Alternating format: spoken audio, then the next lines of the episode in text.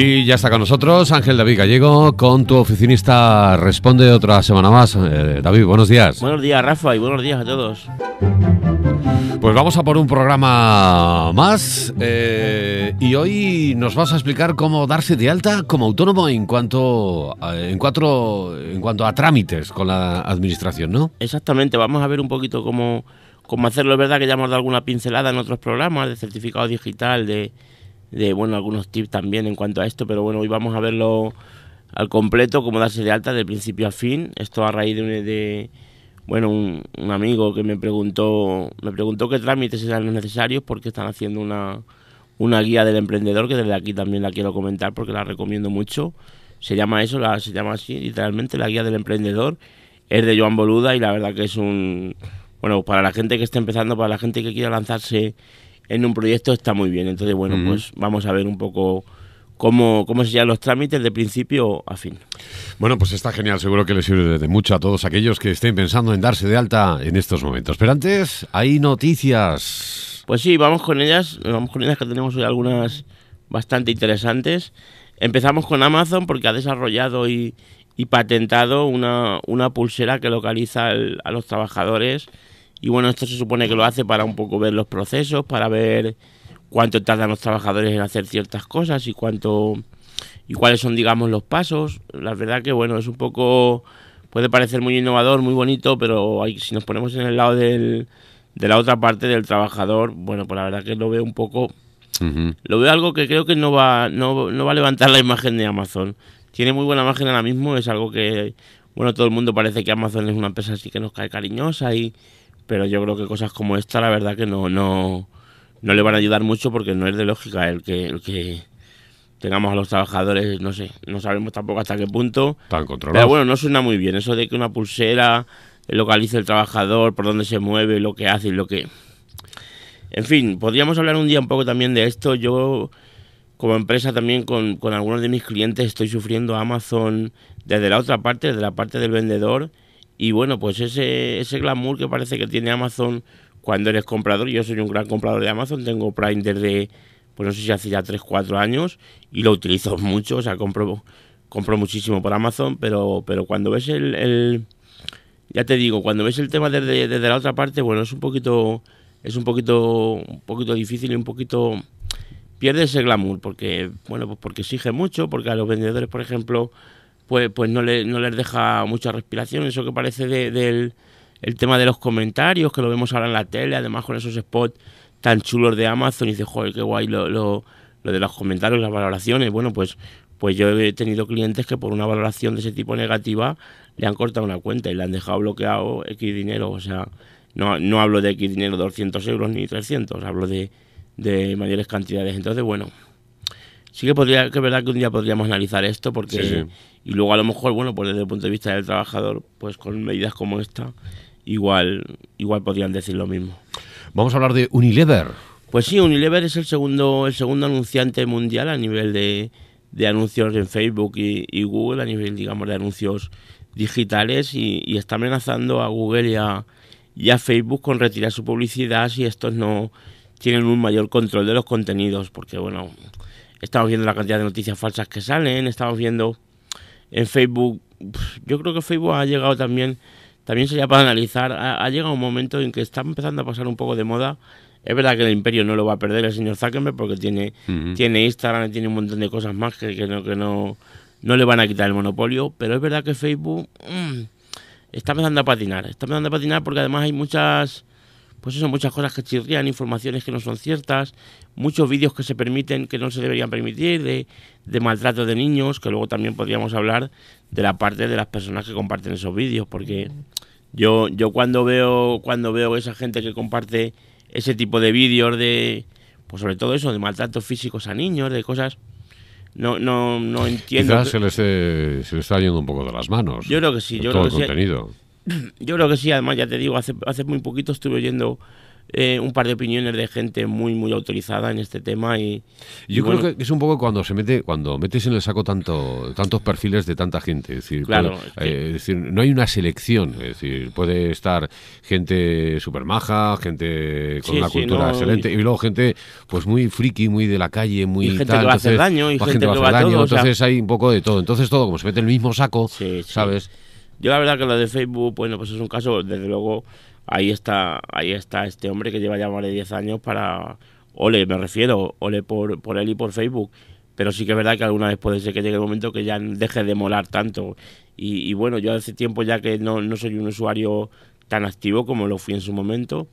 A base un poco también de eso, a base de que también como empresa ves que cada día tu contenido tiene menos repercusión. Yo, yo he puesto, nosotros tenemos ahora mismo mil seguidores y yo he posteado en, en nuestra página y la han visto fácil 600, 700 personas. Ahora tú, con los cambios del algoritmo, de tal y de cual, bueno, pues si te lo ven a lo mejor 100 de forma orgánica, hablamos, es de milagro. ¿Por qué? Porque lo que quiere el señor Zuckerberg es que pases por caja y pagues por cada, cada publicación, pero evidentemente eso es algo impensable. Seguramente que Unilever puede pagar por cada publicación de cada una de las marcas que, que, arropa, pero, pero tu oficinista, por ejemplo, es inviable que por cada, por cada post. Entonces al final lo que hace es que bueno, te desanimas, en fin, tiene, tiene mucho que pensar y la verdad que, bueno, pues hay cosas que deberían de, corregir. Hablamos de Zara. Pues sí, hablamos de Zara porque ha abierto una tienda muy curiosa. Esta noticia ya tiene un par de semanas, pero bueno, me ha parecido bien rescatarla. Es una tienda física en Londres, pero que solo puedes comprar online. O sea, digamos que es una tienda en la que lo único que puedes hacer es ir y ver la ropa. Eh, sabemos que uno de los problemas que tienen las tiendas online al final es el pues el que la gente cuando va a comprar no sabe si luego le va a quedar bien, si cómo será la tela realmente, si cómo... Entonces, bueno, pues Zara inventa un poco este concepto, hace la prueba piloto en, en Londres, que al final es un gran mercado, y, y ahí donde la gente irá, probará la ropa, verá lo que tiene, verá lo que tal, y una vez que lo vean, pues supongo que no tardarán en sacar una aplicación o, o una, digamos, un módulo que ya tienen en el que cuando vean una, una prenda que les guste, a lo mejor con escanear el código de barras directamente la metan al carrito y la compren, si no es que ya está hecho. Pero bueno, al final yo creo que está bien, pues que la gente pueda ver la, ropa, pueda ver lo que se va a comprar, pero luego evidentemente que lo compre online porque es a lo que vamos. Bueno, no sé hasta qué punto eh, no lo ves, no, puede, claro. No sé, es decir, eh, sí puedes, eh, pero a ver, tú cuando vas a probarte ropas porque te la vas a comprar. Sí, no, pero yo creo que también lo que lo que hay es que tú, por ejemplo, a lo mejor dices, bueno, yo para comprarme un traje, por ejemplo, no se me ocurre de, comprarlo online. Bueno, pues a lo mejor vas allí, te lo pruebas y dices, joder, pues me queda y lo compras. Lo que pasa es que también Amazon ya dijo esto que en su día. Sí, Amazon ya lo tiene, ya lo está haciendo. Pero, pero Amazon, te lo manda a casa, te lo pruebas y si te gusta, te lo quedas y si no lo devuelves antes de pagar nada. Sí, sí, no. Amazon además tiene un concepto distinto. Amazon también tiene esa tienda que, que tú compras online, pero lo único es que no hay cajera. Ya hablamos de ellas en un, en un programa anterior, recuerdas que, simplemente tú pasas, coges lo que quieres y te piras. Y luego ya la aplicación lo vas escaneando por ti y te lo va poniendo. En fin, yo creo que esto es más un, concepto de tienda para, pues eso, para dar un poco de confianza a ese que no se atreve todavía, porque hay mucha gente, no olvidemos que, a ver, los que estamos a lo mejor y compramos a menudo, nos parece que todo el mundo tiene la misma confianza y la misma a lo mejor soltura a la hora de comprar online, pero hay mucha, mucha gente que, que, aún dice, uy, cuidado que yo, bueno. lo del online. En fin, veremos a ver cómo le sale y lo iremos contando. Mm. Bueno, eh, interesante. Bueno, todavía nos queda una, que aprueban el primer algoritmo. Sí, nos queda, nos queda una muy curiosa y, y hasta un cierto punto de vista, pues no se queda un poco de miedo, porque dicen que aprueban el primer algoritmo que puede predecir muertes repentinas por temas cardiovasculares. Entonces, bueno, la verdad es que esto yo lo he, lo he leído, es así como, como como tal, como lo hemos contado, no hay mucho más. Y bueno, la verdad que da un poco de... No, no, no sé, a ver cuándo cuando esto salga a la luz exactamente cómo es y en qué se basa. Eh, un algoritmo matemático que pueda predecir una muerte que por un problema cardiovascular. Bueno, pues. Pero bueno, ahí lo tenemos. Lo dejamos ahí. eh, interesante y sobre todo curiosas las noticias que nos trae David. Ahora vamos con el tip de la semana. Pues sí, vamos con el tip. En este caso traemos un tip de limpieza que hoy también es necesario. Hay que hay que mantener nuestra oficina. De la oficina ya hablamos en su día. Ahora vamos más a centrarnos en, los equipos informáticos, de cómo limpiarlos y cómo dejarlos, bueno, pues más o menos presentables y sobre todo que, que alargues un poco la vida y además que, bueno, cuando alguien llega a tu oficina siempre es mejor tener una oficina y unos equipos limpios y demás. Entonces, bueno, esto es algo básico. Eh, sí que es verdad que me han, me ha dicho muchas veces, y no, no de ahora, de siempre, pues es gente que empieza, intenta limpiar a lo mejor el teclado con, con un pañito con agua, tal, no sé qué, y al final se les mojan las conexiones y el teclado se malogra y demás. Bueno, pues vamos a ver, por ejemplo, para limpiar este el teclado hay unos sprays que son spray de comprimido, que, que, lo que hacen es que la, la, suciedad que se mete entre el teclado, que al final eso es, es inevitable, pues esto lo saca. Y luego para el tema de las de las teclas con un pañito húmedo, por ejemplo, mojado en humedecido en alcohol de quemar, eso lo deja perfecto y además es súper fácil.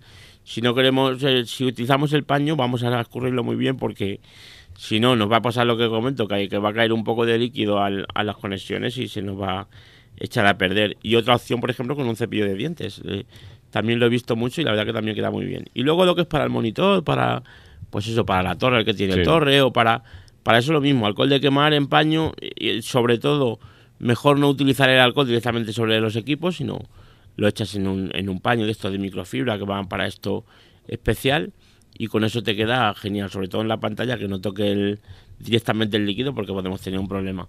Pero de verdad que se van a quedar los equipos súper nuevos y lo vamos a estrenar de nuevo, aunque sea bueno, solamente... Pues a cuidar los equipos que, Sí, la también, verdad que sí. que también sufren.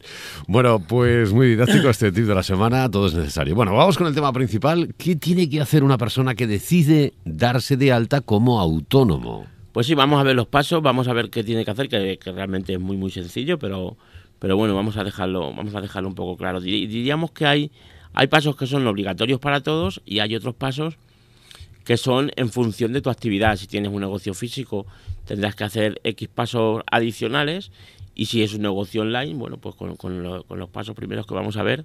Entonces empezamos con los que son esenciales. Lo primero, lo principal es el, arte de alta en el certificado digital.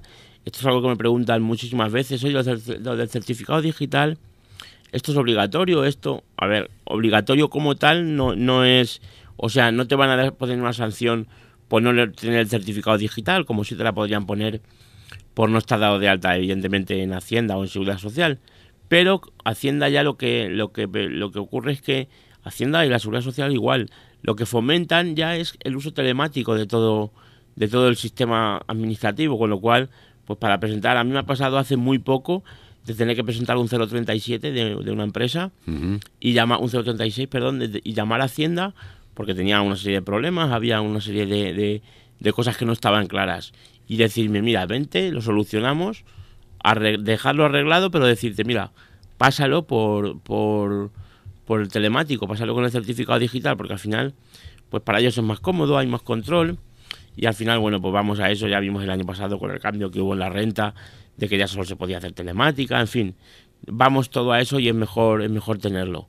Entonces, ¿cómo tenemos que conseguir ese certificado? Nos vamos a meter en la fábrica de la Nacional de Moneda y Timbre, vamos a obtener un código con nuestro nombre y nuestro DNI y, y luego con ese código vamos a ir a Hacienda previa cita y allí nos van a dar el, nos van a decir que podemos descargar el certificado, nos llegará un email de la propia fábrica de Nacional de Moneda y Timbre y con eso que vamos a descargar ya tenemos nuestro certificado digital que podemos exportar a, a las personas que creemos necesarias, asesores, compañeros, en fin, a, a- quien queramos. Entonces la verdad que eso nos va a ir, nos va a ir muy bien y nos va a ser de muchísima ayuda para, para el resto de trámites. Después de una vez hecho esto, bueno, pues nos daríamos de alta en Hacienda, eh, un alta normal donde tú indiques la actividad que te vas a dedicar y, y desde qué fecha estás de alta, si tienes locales, si tienes igual en seguridad social. Y luego, pues, tanto una como la otra al final son, son altas con el, con el certificado digital, como decimos. Y esto, digamos que sería lo, lo, lo básico para un autónomo, para un autónomo que no tiene, digamos, eh, una estancia física, una oficina física o, o sobre todo un, un local como un bar o como, bueno, pues algún sitio que, que sea abierto Sí, al sí. público, ¿vale? Entonces luego, los autónomos que tienen ese local o que tienen, sobre todo, como decimos, algo abierto al público, pues aparte de esto tienen que solicitar una licencia de- del ayuntamiento, en la, en la típica licencia de apertura, hasta que se dice siempre, que, que además está expuesta en ciertos locales como, como bares, restaurantes y demás. Y luego, bueno, pues tenemos también el tema del cuando quieres dar de alta a trabajadores, que esto es igual para, para uno o para otro, tienes que dar de alta al centro de trabajo, que esto se hace en el, en el Ministerio de Trabajo, concretamente en la inspección. Y luego, por último, bueno, pues si tú ya te quieres autogestionar, porque mucha gente mm, también dice algunas veces, Jolín, es que cuando explicáis tal, lo hacéis pensando que la gente sí o sí tiene que tener un asesor. Bueno, no, no hay por qué. Lo que sí que es verdad que hay ciertas cosas, por ejemplo, lo que vamos a ver ahora, el tema de, cuando tú quieres dar de alta y de baja a tus propios trabajadores, tienes que hacer una solicitud de autorización para el uso del, del sistema red. Pero ¿qué pasa? Que tú dar de alta o de baja a un trabajador, si tienes un trabajador a lo mejor que lo vas a tener durante muchos años y solamente darlo de alta y luego sacar la nómina y no es poco de todas formas, ¿eh? porque no todo el mundo es capaz de sacar una nómina con el convenio actualizado, con, con, las bases que tienen que ser, con la retención que se tiene que aplicar según ley, porque esto, como sabemos, cambia mucho. Pero, pero si encima, como yo, por ejemplo, tengo clientes, pues de, no sé, de ciertas actividades como traducciones o, o, cosas así que son cosas eventuales y tienen que dar de alta eh, en un momento y enseguida dar de baja, y a lo mejor en el mes hay cuatro o cinco altas y bajas, bueno, pues hay que darnos cuenta de, de la complicidad que esto tiene, la, la, complicación, mejor dicho, que esto tiene, porque no solamente es el alta y la baja, son los seguros sociales, son, como decimos, las nóminas.